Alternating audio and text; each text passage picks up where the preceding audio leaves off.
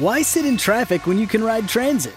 With improved service on the Metro and fare free rides on Dash, traveling in and around the capital region has never been easier. Did you know that you can map your commute around the DMV using any mode of public transit? Yellow Line service is back on track in Alexandria with a new stop at the Potomac Yard VT Metro Rail Station. Getting around Northern Virginia has never been easier. Leave the car keys and stress at home and hop on a train, bus, or bike. Plan your trip at novarides.org.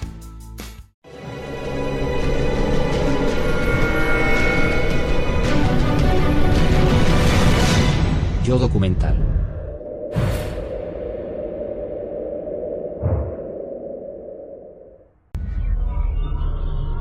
Varias personas mencionaron una extraña luz en el cielo. El origen del fenómeno ovni en Estados Unidos se remonta a 1947, cuando fueron hallados misteriosos restos en un campo de cultivo a las afueras de Roswell, Nuevo México. El aeródromo de las Fuerzas Aéreas de Roswell captura un platillo volante en un rancho de la región de Roswell. El Departamento de Guerra de Washington emitió un comunicado diciendo que no era un platillo volante, sino un globo meteorológico caído. Solo consiguió fomentar la teoría de que se trataba de un encubrimiento del gobierno. Durante los seis meses siguientes hubo más de 300 avistamientos de ovnis. El aluvión de avistamientos provocó numerosas investigaciones oficiales del gobierno sobre los ovnis. La más famosa, el Proyecto Libro Azul, que abarcó de 1952 a 1969. No puedo evitar preguntarme por qué hay informes del gobierno sobre estas cosas. ¿Por qué le interesa al gobierno si solo son un montón de locos? Ahora sabemos que el interés del gobierno en los ovnis no desapareció tras el proyecto Libro Azul de los años 50 y 60. Un documento recientemente desclasificado lo demuestra. En 2017, el Pentágono admitió que dirigía un programa llamado ATIP, acrónimo de Programa Avanzado de Identificación de Amenazas Aeroespaciales. Cuando el programa ultrasecreto ATIP se hizo público en 2017, acaparó todos los titulares internacionales. El Pentágono respondió oficialmente admitiendo que el programa había existido, pero que fue cancelado en 2012. Ahora sabemos que no era cierto. El ahora retirado líder del Senado, Harry Reid, ayudó a mantenerlo en marcha durante años. Esto es una comunicación oficial del Senado de Harry Reid al subsecretario de Defensa. El estudio continuado de estos temas conducirá probablemente a avances tecnológicos que requerirán una protección extraordinaria. Parece que no solo se interesan en explicar el fenómeno ovni, sino que incluso podrían estar intentando aprender de él. El caso más llamativo del programa ATIP fue el vídeo de un misterioso objeto volador captado por un caza de la Marina con base en un portaaviones en 2004. Se conoce como el vídeo de Tic Tac del USS Nimitz. Vale. Este vídeo fue grabado por un caza de la Marina frente a la costa del sur de California y parece haber captado un objeto que la gente cree que es un ovni. Sin duda es difícil de explicar. Vaya, vaya. Desaparece de la vista. Vaya. Qué raro. La verdad es que es súper raro. El extraño objeto parece aventajar y maniobrar mejor que el caza F-18. Pero si el gobierno sabe qué era, lo mantiene en secreto. Está claro que el piloto quiere saber qué está viendo y por eso está tan concentrado en ello. Todo parece normal en el sentido de vamos a echar un vistazo a esta cosa, cuando de repente, ¡pam!, desaparece. Se va a toda velocidad, luego vuelve y se marcha de nuevo.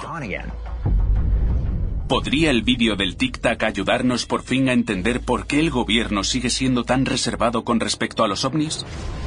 Antes quiero asegurarme de que no ha sido manipulado y determinar qué puedo deducir del objeto en sí a partir de estas imágenes. Por eso he pedido a dos especialistas que examinen la grabación. Hola. Hola, ¿cómo estás, Cristo? Me alegro de verte. El experto en análisis forense de imágenes Ron Gusek y el piloto retirado Kurt Ponsor. ¿Le habéis echado un vistazo? Basándose en sus 25 años de experiencia como analista forense de audio y vídeo, Ron evaluará la autenticidad de las imágenes. ¿Cuál fue tu primera reacción cuando viste estas imágenes? Como experto en vídeo, una de las primeras cosas que noté fue que cuando acelera cambia un poco de forma. La parte delantera parece más pequeña, pero la parte trasera permanece igual. Algo cambia en el objeto, pero ¿qué exactamente? No estoy seguro. Es un gran misterio. ¿Y no crees que el vídeo pueda haber sido manipulado a propósito? Correcto. Creo que no fue creado para engañar. Entonces, en tu opinión, no se trata de un destello de la lente, ni de un fallo de la cámara. Correcto. Las características no se corresponden con nada de eso. ¿Tú piensas lo mismo? No creo que sea un fallo de la cámara. Kurt tiene más de 10 años de experiencia con el sistema de cámara a bordo que se usó para grabar el vídeo del Tic Tac. Su análisis le llevó a centrarse en una marca de tiempo específica. Vale, ¿qué estamos viendo aquí? En el minuto 12 del vídeo se ven las palabras TV aquí arriba. Lo que quiere decir que estamos viendo el espectro visible de luz. Pero a medida que avanza, el piloto cambia las cámaras a infrarrojo y entonces vemos la huella térmica. Está emitiendo calor. Está emitiendo calor. Vale. Ahí hay algo. No sabemos qué es, pero podemos verlo. Lo vemos en el espectro visible y también lo vemos en el espectro infrarrojo. Entonces, está claro que hay algo porque un espejismo no emitiría calor. No aparecería en las dos cámaras. Sí. Hay muchas incógnitas. No hay suficiente información como para sacar conclusiones definitivas sobre qué es. ¿Con qué seriedad, según tu experiencia, se toman los militares este tipo de cosas? Supongo que querrán encontrar una explicación.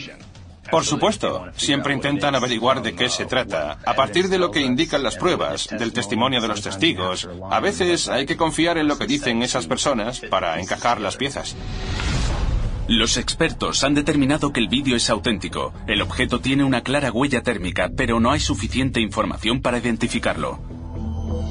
Sin embargo, el incidente presenta una característica que debo investigar. El objeto fue visto y grabado por personal militar. A menudo se les consideran testigos creíbles porque están entrenados para observar e informar. Antes de averiguar qué información oculta el gobierno sobre los ovnis, tengo que ver qué tipo de incidentes está dispuesto a revelar el personal militar.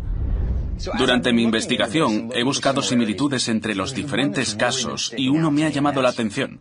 El que tuvo lugar en el bosque de Rendlesham, en Reino Unido, en 1980 múltiples avistamientos de extrañas luces cerca de dos importantes bases militares de la OTAN, Bentwaters y Utrecht, ambas de las fuerzas aéreas. El segundo comandante de la base, el coronel Charles Holt, estaba en esta estratégica base de las fuerzas aéreas estadounidenses en el Reino Unido cuando vio una de las luces inexplicables en el cielo y redactó un informe. Este caso fue básicamente el Roswell de Reino Unido, pero aún mayor. El objeto fue descrito como de apariencia metálica y forma triangular. Iluminó todo el bosque con una luz blanca. Cuando los soldados se acercaban al objeto, este maniobró a través de los árboles y desapareció. Ambos gobiernos, tanto el de Reino Unido como el de Estados Unidos, hicieron sus propias investigaciones. Esto se prolongó durante años. Puedo confirmar que el personal de la Fuerza Aérea estadounidense vio luces extrañas, pero nunca se dio una explicación de lo sucedido. Lo interesante de este testimonio de un testigo presencial es que no saca ninguna conclusión. Sin embargo, esto se convierte en han llegado los ovnis del espacio. Es algo aterrador, si lo pensáis. Creo que la única manera de entenderlo mejor es ir yo mismo a Rendlesham y hablar con el coronel Holt sobre lo que vio esa noche. Para ello, atravesaré el Atlántico hasta Suffolk, Inglaterra, a unos 130 kilómetros al noroeste de Londres.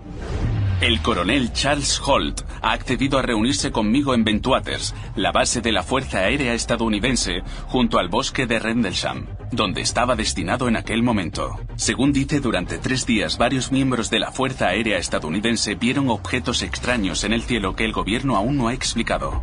Estaba blanco como el papel. Le pregunté, ¿qué pasa? Y me dijo, ha vuelto. ¿Qué ha vuelto? Y me respondió, el ovni ha vuelto.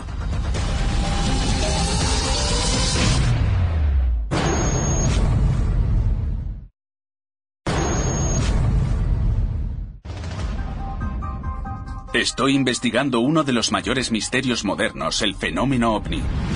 Quiero saber qué oculta el gobierno sobre los objetos no identificados de nuestros cielos. Para acercarme a la verdad, he decidido investigar el avistamiento de ovni más famoso de la historia del Reino Unido. Ocurrió en el bosque de Rendlesham, Inglaterra, en 1980. En el momento del avistamiento, el bosque estaba bordeado por dos bases militares. Woodbridge y Bentwaters.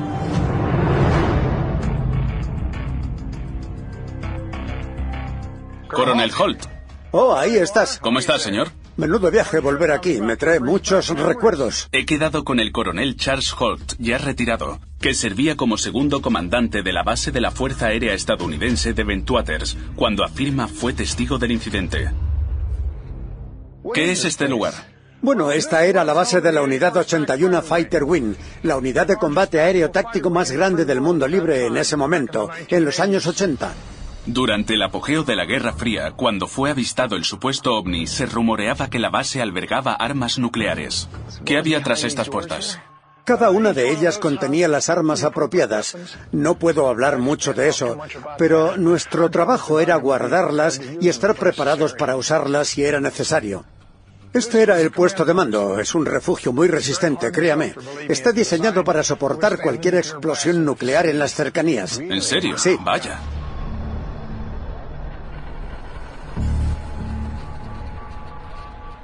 ¿Qué es esta habitación? Este es el centro neurálgico de la base. Todo se controlaba y dirigía desde este edificio. Vaya.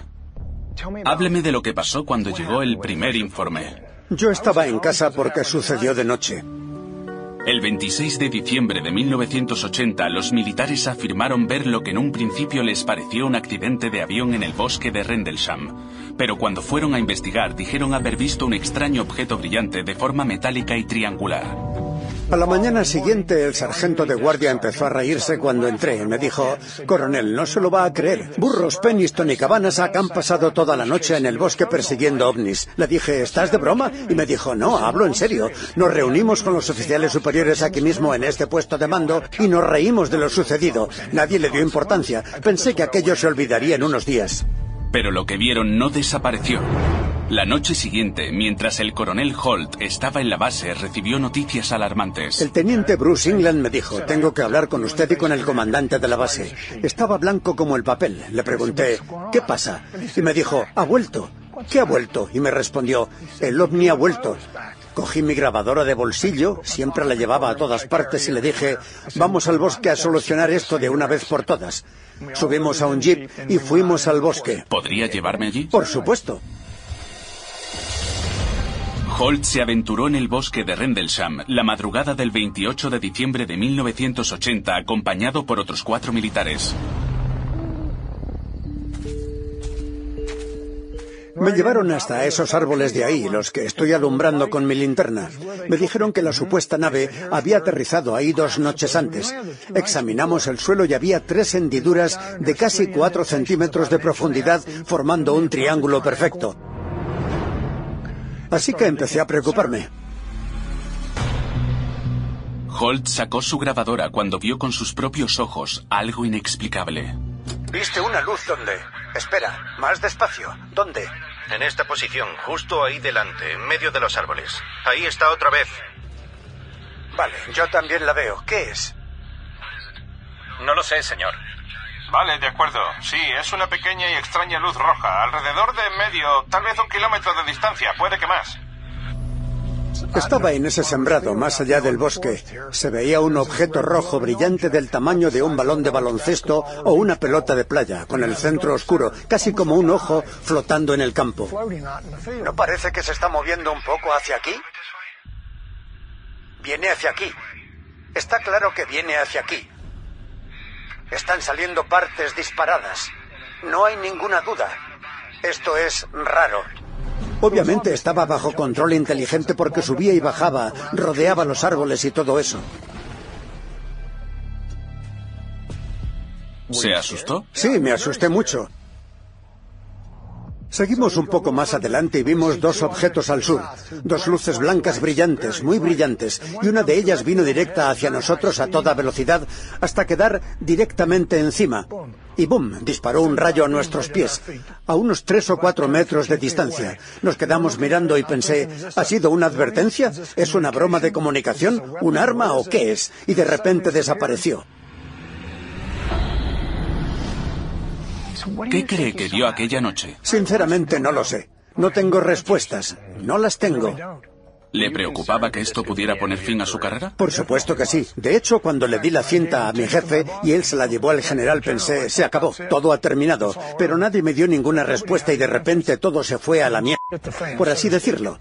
Sé que llegó a niveles muy altos, más allá de la Fuerza Aérea, más allá de la Oficina de Investigaciones Federales, la CIA y el FBI.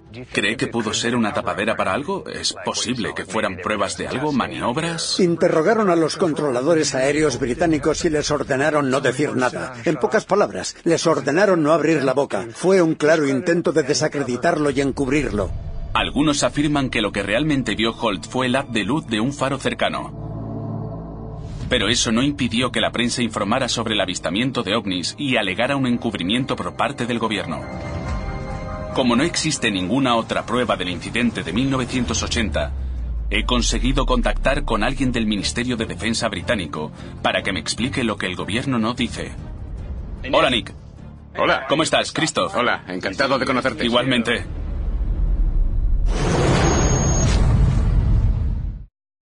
Amplify your career through training and development solutions specifically designed for federal government professionals. From courses to help you attain or retain certification, to individualized coaching services, to programs that hone your leadership skills and business acumen, Management Concepts optimizes your professional development. Online, in person, individually, or groups, it's training that's measurably better. Learn more at managementconcepts.com. That's managementconcepts.com. With Lucky Land slots, you can get lucky just about anywhere. Dearly beloved, we are gathered here today to. Has anyone seen the bride and groom? Sorry, sorry, we're here. We were getting lucky in the limo and we lost track of time. No, Lucky Land Casino, with cash prizes that add up quicker than a guest registry. In that case, I pronounce you lucky. Play for free at LuckyLandSlots.com. Daily bonuses are waiting. No purchase necessary. Void where prohibited by law. 18 plus. Terms and conditions apply. See website for details.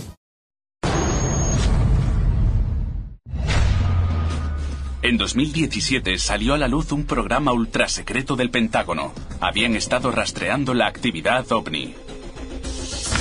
Era solo el último de una larga lista de programas secretos del gobierno relacionados con ovnis que se remontan al menos a 1947. ¿Qué saben que no quieren decir? He viajado desde una antigua base aérea estadounidense en Inglaterra a Los Ángeles para conocer a un hombre que tenía autorización de seguridad de alto nivel en el gobierno británico. Hola, Nick.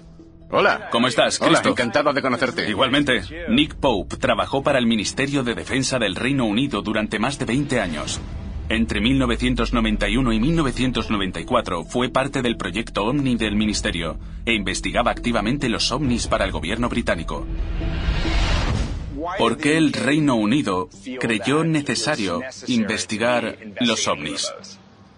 No tenía nada que ver con los hombrecitos verdes. De acuerdo.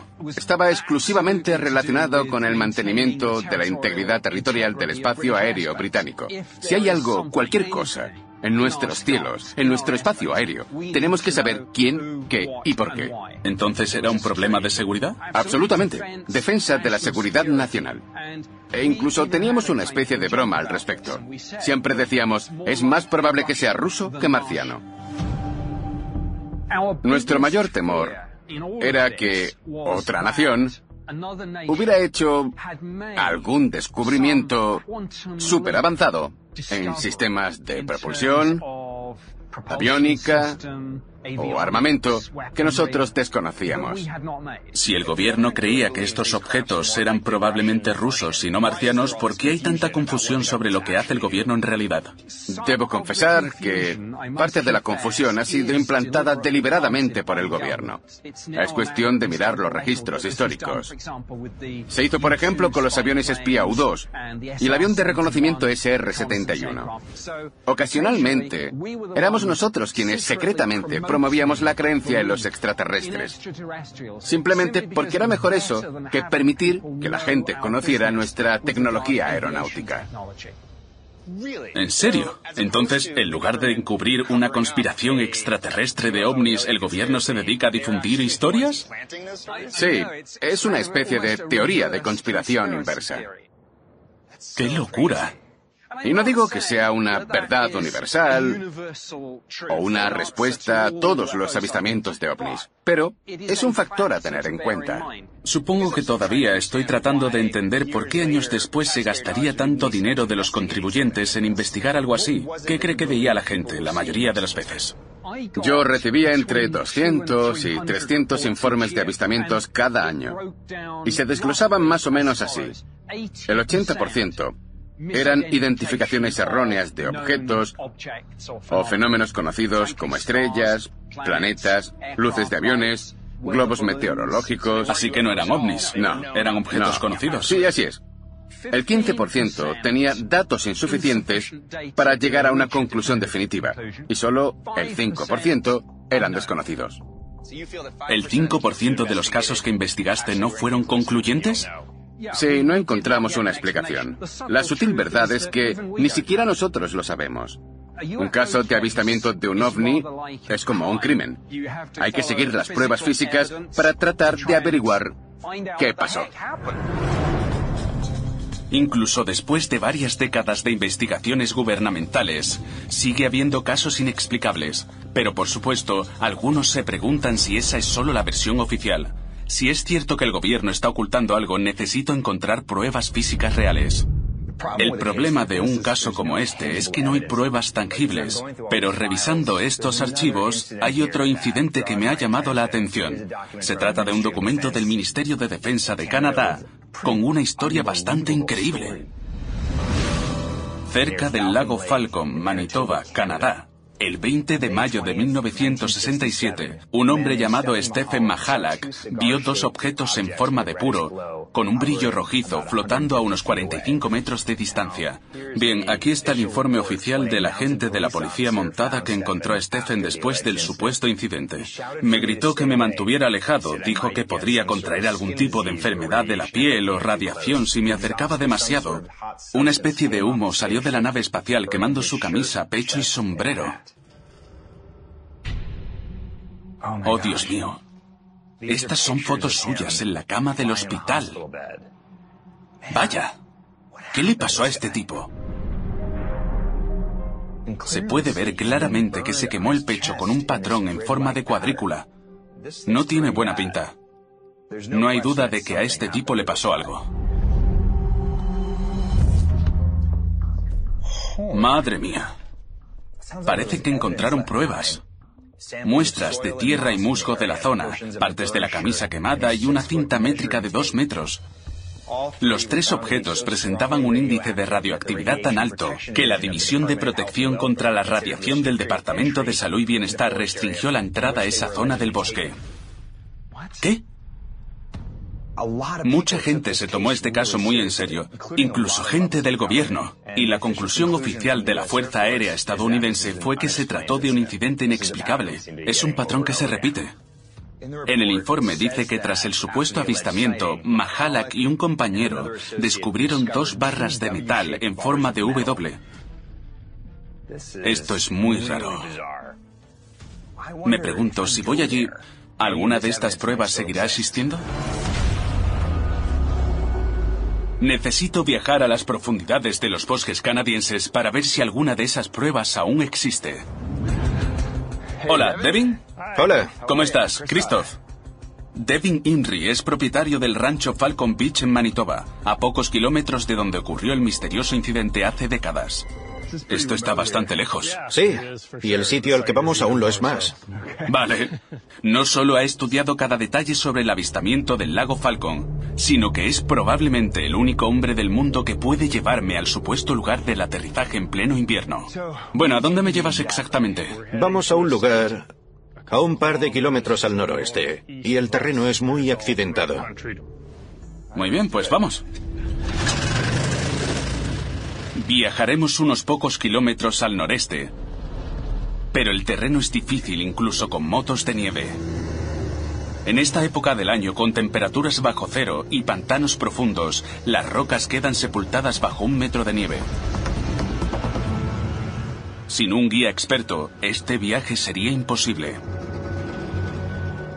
Muy bien, esto es lo más lejos que podemos llegar con las motos de nieve. A partir de aquí debemos ir a campo a través por el bosque.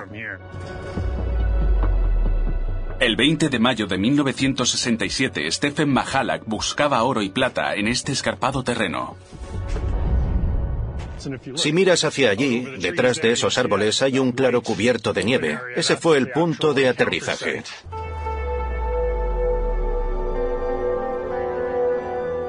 Esta es la roca en la que estaba sentado Mahalak y de repente vio esos dos objetos con forma de puro en el cielo.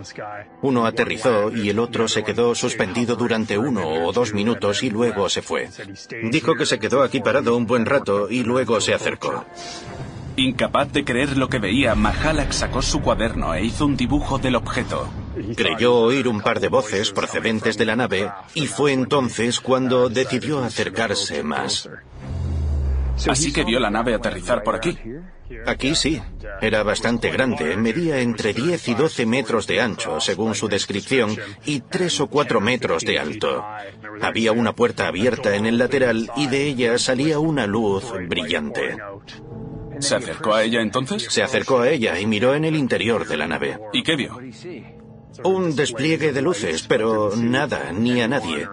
Entonces tocó el lateral de la nave y sintió cómo le derretía los dedos de los guantes.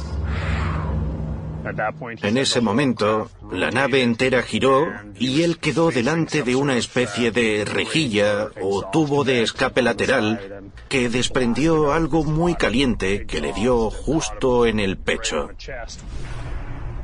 El patrón de la rejilla se le quedó marcado en el torso. Inmediatamente comenzó a sentir náuseas y tuvo fuertes dolores de cabeza. Vomitó varias veces. Llegó como pudo a la carretera transcanadiense y allí fue donde lo encontró un agente. Sabía que necesitaba ayuda médica. ¿Y qué encontraron los investigadores cuando vinieron aquí? Algunas de sus herramientas seguían aquí, su chaqueta quemada y también su guante quemado. Gran parte de la roca había estallado, así que también encontraron trozos de musgo y roca por todas partes. Se llevaron muestras de tierra que resultaron ser bastante radioactivas. Encontraron trozos de metal derretido en algunas de las grietas de la roca, justo donde la nave aterrizó, y tuvieron que sacarlo de ahí. Si logro encontrar esos trozos de metal, tal vez pueda identificar qué era realmente esa nave. Stephen Mahalak falleció en 1999, pero su hijo vive a solo 150 kilómetros de distancia, en Winnipeg. Al parecer, sigue conservando parte de ese metal misterioso hallado en el lugar del aterrizaje. Hola, chicos. Hola. Hola, Christoph. Hola, Christoph. ¿Qué tal? He quedado con Stan Mahalak y su buen amigo Chris Radkowski, uno de los mejores investigadores de ovnis de Canadá. He encontrado dónde se quemó tu padre. Lo que más me interesa escuchar es cómo afectó toda esta experiencia a él y a la familia. Fue duro para todos. Mi padre informó de ello ingenuamente. Cuando dices ingenuamente que... Bueno, me refiero a que había sido militar, había servido en Polonia durante la guerra. Toda su familia y toda su vida se basó en la disciplina y el buen orden. Entonces no era el tipo de persona que se inventaría una historia así para llamar la atención. No ganaba nada mintiendo. Y sin embargo, tenía mucho que perder diciendo la verdad. Durante el primer año, nuestra vida se convirtió en un circo muy rápidamente. Me lo imagino. El ovni no solo lo quemó a él, sino a todos. Y mi padre empezó a sentirse abrumado por todo aquello. Me molesta mucho que lo tratasen tanto a él como al resto de la familia, como si estuviéramos locos. ¿Cómo fueron los primeros días cuando llegó a casa después de lo que les sucedió? Aterradores. Yo tenía nueve años y él estaba en su dormitorio. Tan pronto como entré noté un fuerte hedor. Imagina el olor de los huevos podridos mezclado con el que produce un motor eléctrico al quemarse. Y emanaba de él. Había perdido mucho peso, estaba muy delgado y no comía. No dejaba de vomitar, sentía fuertes mareos, así que fue realmente aterrador. Y en ningún momento se desarrolló la idea de que fuera una nave espacial alienígena. Los fanáticos de los ovnis y otros fanáticos dijeron, sí, esto es una prueba de que los extraterrestres están aquí. Estaba claro que había sucedido algo muy extraño. ¿Qué descubrieron los investigadores? En cuanto a una respuesta definitiva, nada. Me han dicho que encontraron una especie de metal misterioso en el lugar del aterrizaje. Sí, mi padre sacó algunos trozos de metal fundido. Tenemos una pieza. ¿Puedes mostrarme esa pieza que tienes? Tened cuidado. La pondré aquí en la luz. Esto es un trozo de metal encontrado en el lugar donde supuestamente aterrizó el ovni. Este pequeño trozo de metal fue analizado hace 50 años con la tecnología disponible en aquel momento, pero las nuevas tecnologías podrían revelarnos más sobre lo que es realmente. Entonces, ¿puedo llevármelo para analizarlo? Por supuesto. La respuesta podría estar en la palma de su mano. De acuerdo, gracias.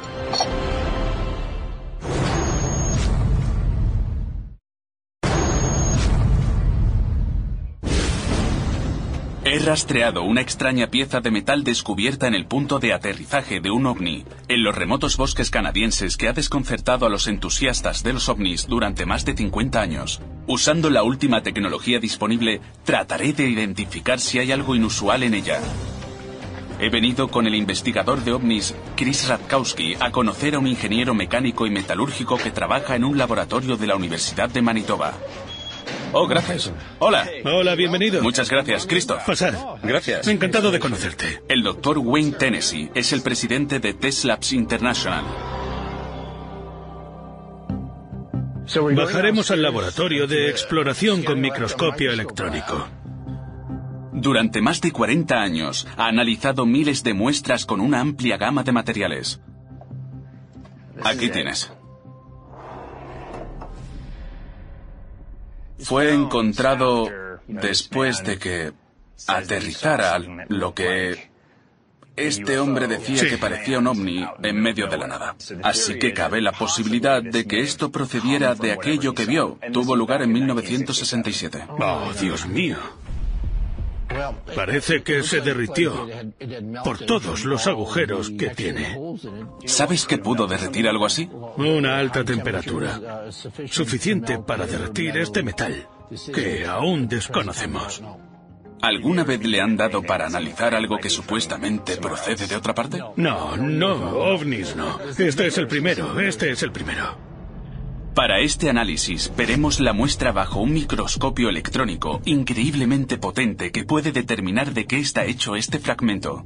Esta es la doctora Ravi Sidhu. Hola. Hola. Es Hola. la encargada de este Christoph, instrumento. encantado de conocerte. Gracias, Hola, igualmente. encantado de conocerte. Y este es el objeto que nos interesa. Cuando se recuperó este metal en 1968, esta tecnología no existía. Sí, es un aparato de última generación. Este instrumento cuesta más de dos millones de dólares y proporciona una gran cantidad de información.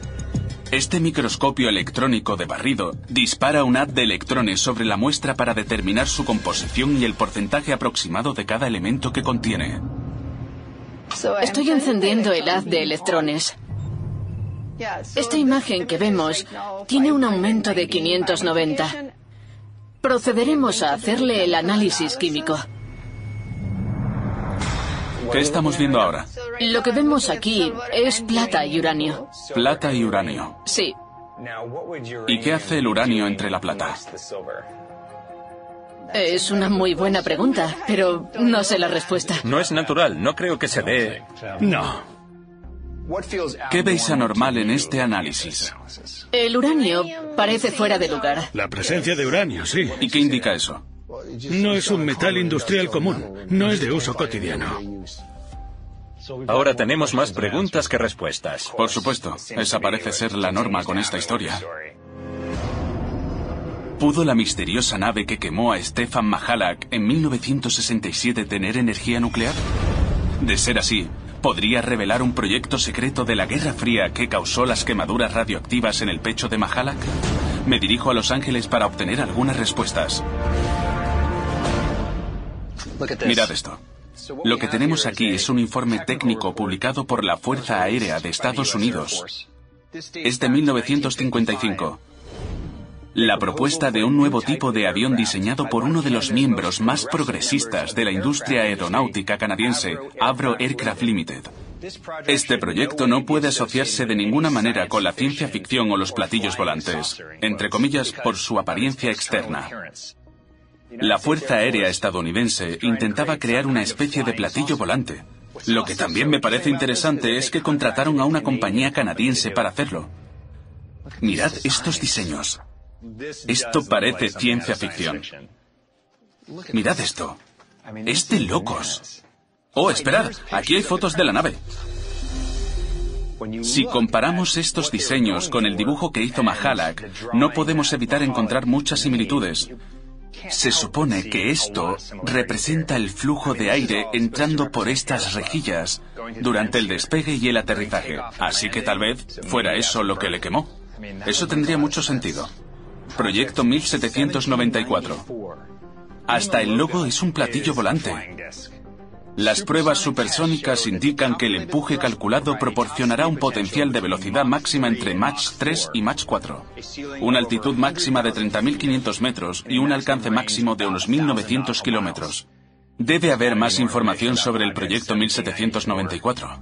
Una década antes de que Mahalak sufriera quemaduras, una compañía aeroespacial canadiense desarrollaba en secreto una nave con forma de platillo para las fuerzas aéreas estadounidenses.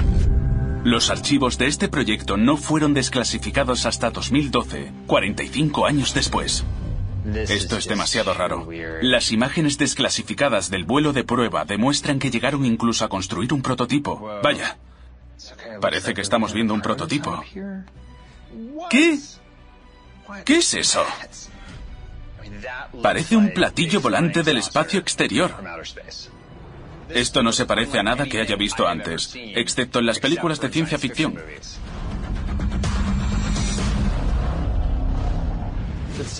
Aquí dice que el proyecto 1794 fue cancelado en 1960 porque se consideró un fracaso. Ninguno de estos intentos produjo los resultados que querían. De ahí que se desclasificara. El proyecto 1794 fue cerrado, pero es posible que haya habido otros proyectos que aún permanecen ocultos y que podrían explicar no solo el incidente del lago Falcon, sino también otros avistamientos de ovnis similares. Esto demuestra que el gobierno sigue destinando mucho dinero a la investigación de proyectos militares secretos. En 2013, este documento fue filtrado por Edward Snowden detalla que 52.600 millones de dólares se asignan al presupuesto negro. Por lo que tiene sentido que parte de este dinero sirva para desarrollar tecnología avanzada que podría ser fácilmente confundida con algo que no es de este mundo. ¿Son los avistamientos de ovnis en realidad aviones militares secretos que no se han hecho públicos?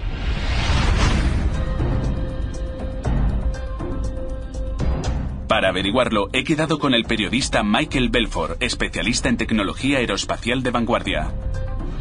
¿Con qué frecuencia crees que la gente ve cosas en el cielo y las confunde con ovnis de otro universo, cuando en realidad es solo tecnología militar tan avanzada que el público ni siquiera es consciente de su existencia? Hay todo tipo de cosas volando por ahí, no solo militares. Hay muchas agencias gubernamentales que también están experimentando y un buen número de empresas privadas que se dedican a este tipo de cosas. Entonces hay muchas cosas ahí fuera. Hay muchas cosas ahí fuera y cada vez más. Estamos en un nuevo renacimiento de los viajes espaciales. Los chinos, los rusos, incluso Israel está a punto de lanzar su primer cohete privado a la Luna. Está la NASA, está DARPA. ¿Qué es DARPA? DARPA fue la primera agencia espacial de Estados Unidos. Se fundó un año antes que la NASA. Crearon el programa que luego se convirtió en el programa de cohetes lunares y un montón de cosas geniales. Son un puñado de científicos con ideas alocadas. Así que hablamos de grandes innovaciones. Sí, cuando fui a DARPA me dijeron, solo podemos mostrarte el 50% de lo que hacemos. ¿Y ese 50% que te mostraron eran proyectos que la mayoría de la gente desconoce? Son cosas alucinantes. El X-51, un proyecto de vehículo hipersónico, de un punto a cualquier otro punto de la Tierra en menos de una hora. ¿En serio? Vaya. Ese es el tipo de tecnología que puede confundirse con un avistamiento. Algo que se acerca a ti muy rápidamente y se aleja de ti a toda velocidad. Entonces es posible que un piloto vea algo que no puede explicar y no identifique con ningún avión que conozca y confundirlo con un ovni. Sí, creo que es cuestión de acceso a la información. Sí. Si tienes autorización de alto nivel, entonces genial. Las cosas están cambiando muy rápidamente. Estas capacidades son algo inaudito, incluso de un año para otro.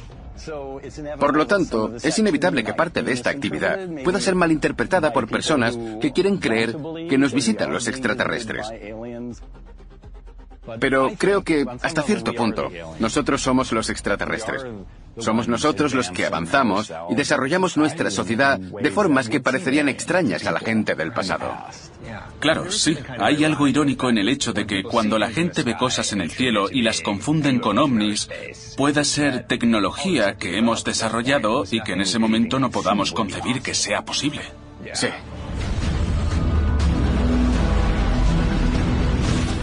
Carl Sagan dijo una vez, en el sentido más profundo, la búsqueda de inteligencia extraterrestre es una búsqueda de nosotros mismos.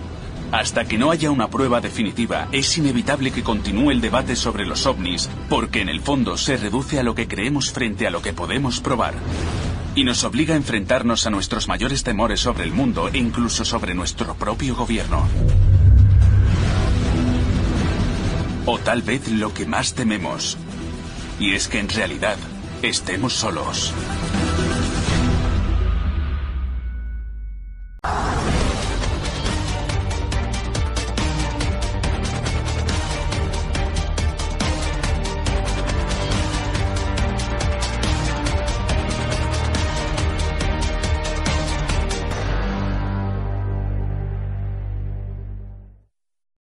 Lucky Land slots, you can get lucky just about anywhere. Dearly beloved, we are gathered here today to. Has anyone seen the bride and groom? Sorry, sorry, we're here. We were getting lucky in the limo and we lost track of time. No, Lucky Land Casino, with cash prizes that add up quicker than a guest registry. In that case, I pronounce you lucky. Play for free at LuckyLandSlots.com. Daily bonuses are waiting. No purchase necessary. Void where prohibited by law. 18 plus. Terms and conditions apply. See website for details.